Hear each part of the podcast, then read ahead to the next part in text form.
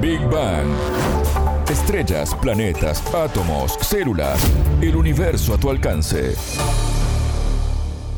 Bienvenidos a Big Bang, el programa de Sputnik. Martín González los saluda desde Montevideo. Ya está con nosotros Anabela Paricio. ¿Cómo andas, Anabela? Bienvenida. Muy bien, Martín, gracias. Hoy les contamos el rol que juega el olfato a la hora de sentir atracción sexual hacia otra persona y por qué están vinculadas la sudoración masculina y la regulación del ciclo menstrual. En Big Bang. Temas, preguntas, expertos, para entender el cosmos, para entender la vida, para entender nuestro planeta.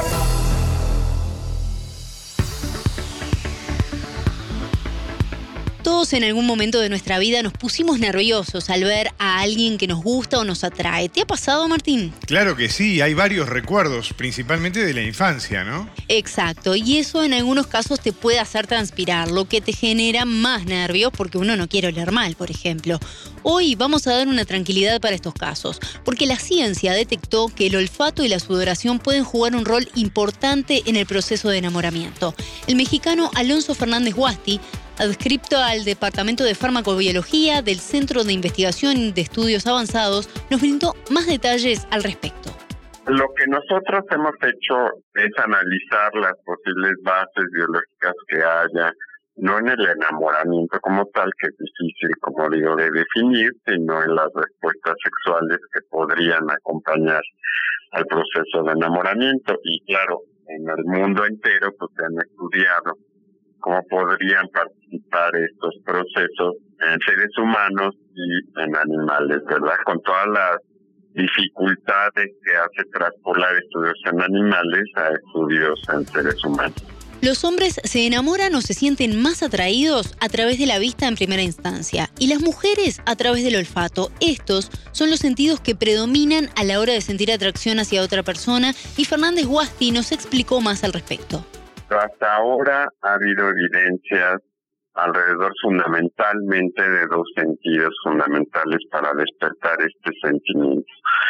Uno es el sentido de la vista, naturalmente, que funciona en los primates de manera muy, muy importante para producir una atracción entre dos individuos del mismo, de diferente sexo. No voy a entrar en esos detalles ahora, que también hay datos interesantes y que parecería ser particularmente importante para los varones, ¿verdad? Para los individuos del sexo masculino se encuentran mucho más atraídos hacia individuos, vamos a hablar solo de la relación heterosexual de individuos de diferente sexo a través de la vista, mientras que en las mujeres además de la vista, participa muy importantemente el sentido del olfato, ¿verdad? Para las mujeres es muy importante cómo huele su posible compañero, vamos a ponerlo en términos un poco más fácticos, sexual, o su compañero del cual se van a enamorar. El olfato parecería ser un factor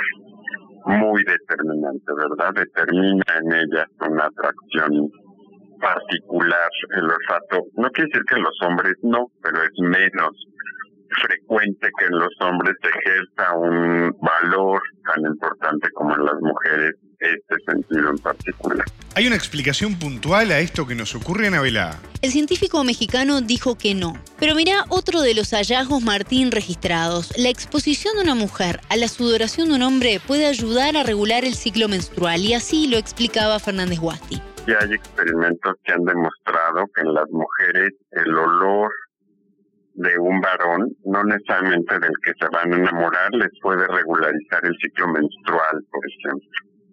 Entonces sí podría tener una influencia, entre comillas, biológica para aumentar la fertilidad de las mujeres.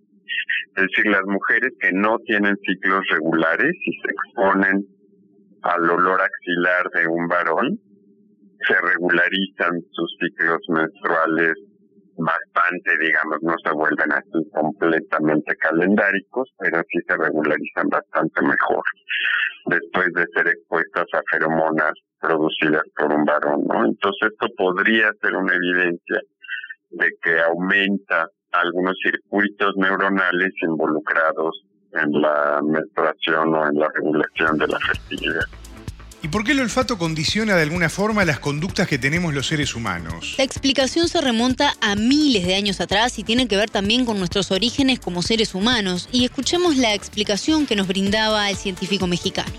El olfato es uno de los uno de los sentidos más antiguos, ¿verdad? Digo, los los seres, los primeros mamíferos se rigen fundamentalmente por este órgano o por este sentido y se preserva a lo largo de toda la escala filogenética. Las señales olfativas son detectadas por el bulbo olfatorio, como todos ustedes saben que tiene diferentes partes según las especies, no voy a entrar en muchos detalles. Se conduce la información olfativa a nivel central y se integra en áreas que regulan de manera muy importantemente la conducta sexual, la agresión, la conducta maternal, es decir, conductas del sistema nervioso que se llaman límbicas o conductas filogenéticamente antiguas que se preservan en muchas especies. Y en esta medida la información olfativa es muy importante para regular todas estas conductas, no, no solamente la conducta sexual, sino otra serie de conductas, entre comillas, importantes para mantener la supervivencia del individuo o de la especie como sería en la conducta maternal o la conducta agresiva.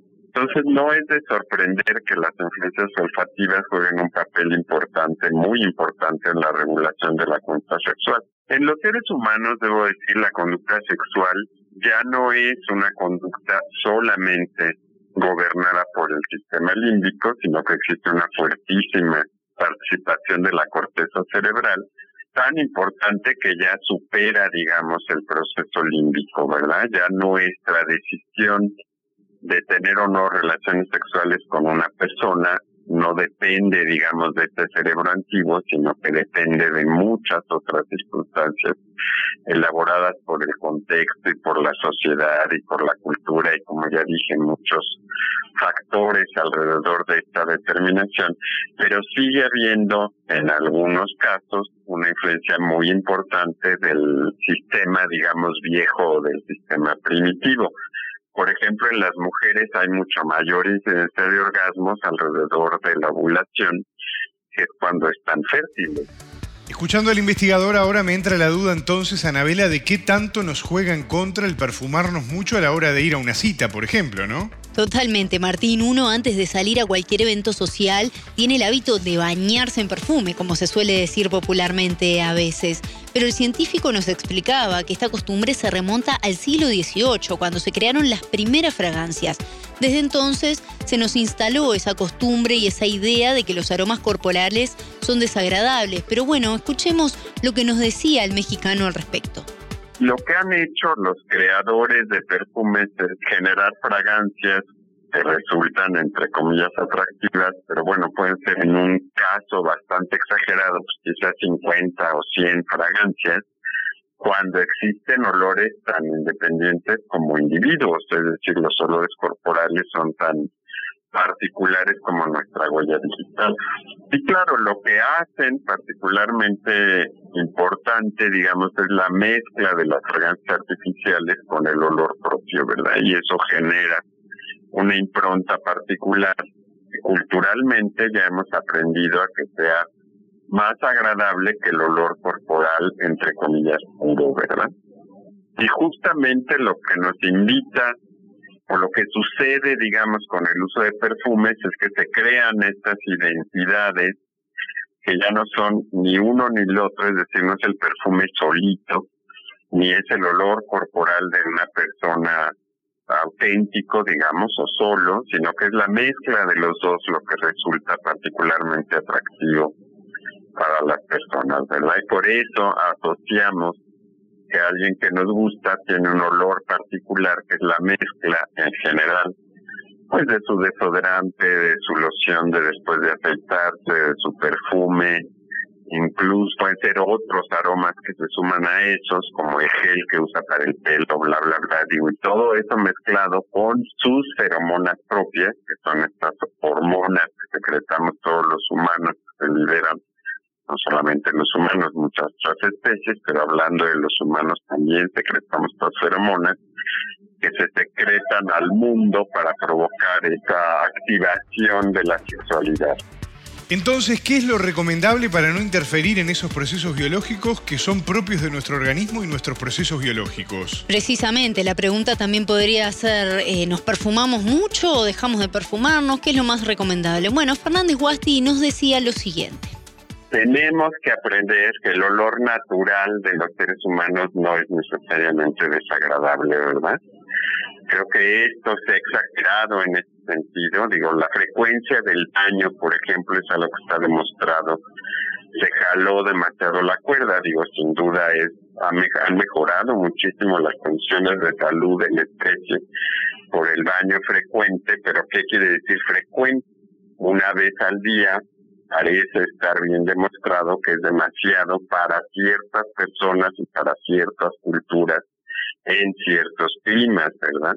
Pero tenemos ahora completamente proyectada la idea de que el baño debe ser diario para los seres humanos y sin duda podría espaciarse quizás un día sí y un día no, como digo, en ciertas áreas del mundo o dependiendo de las personas en particular. Anabela, entonces se puede decir que hay un aroma del amor. No, Martín, y el científico mexicano nos explicaba por qué no se puede decir que hay un aroma del amor, ¿verdad? Es, como decir que hay una visión del amor, digamos.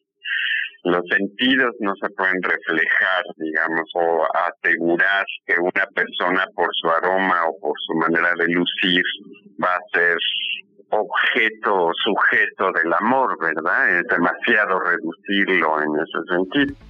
Y en medio de todo esto hablamos de la atracción de una persona a otra y los procesos biológicos que eso implica en el ser humano, pero ¿se puede describir qué es el enamoramiento, Anabela? Fernández Guasti nos explicaba que en la ciencia no existe el término propiamente dicho, pues es un concepto complejo y que abarca varias áreas y por eso también su intento por definirlo ha sido motivo de polémica. Escuchemos lo que nos decía al respecto. El enamoramiento es un proceso extraordinariamente complejo no tiene solamente bases biológicas, ¿verdad? También tiene bases sociales, bases culturales, la concepción misma del enamoramiento, es la palabra misma enamoramiento, no es un término de la ciencia, es un término común, digamos, que utilizamos todos que sabemos más o menos qué significa, pero nos costaría trabajo hacer una definición específica del mismo, ¿verdad?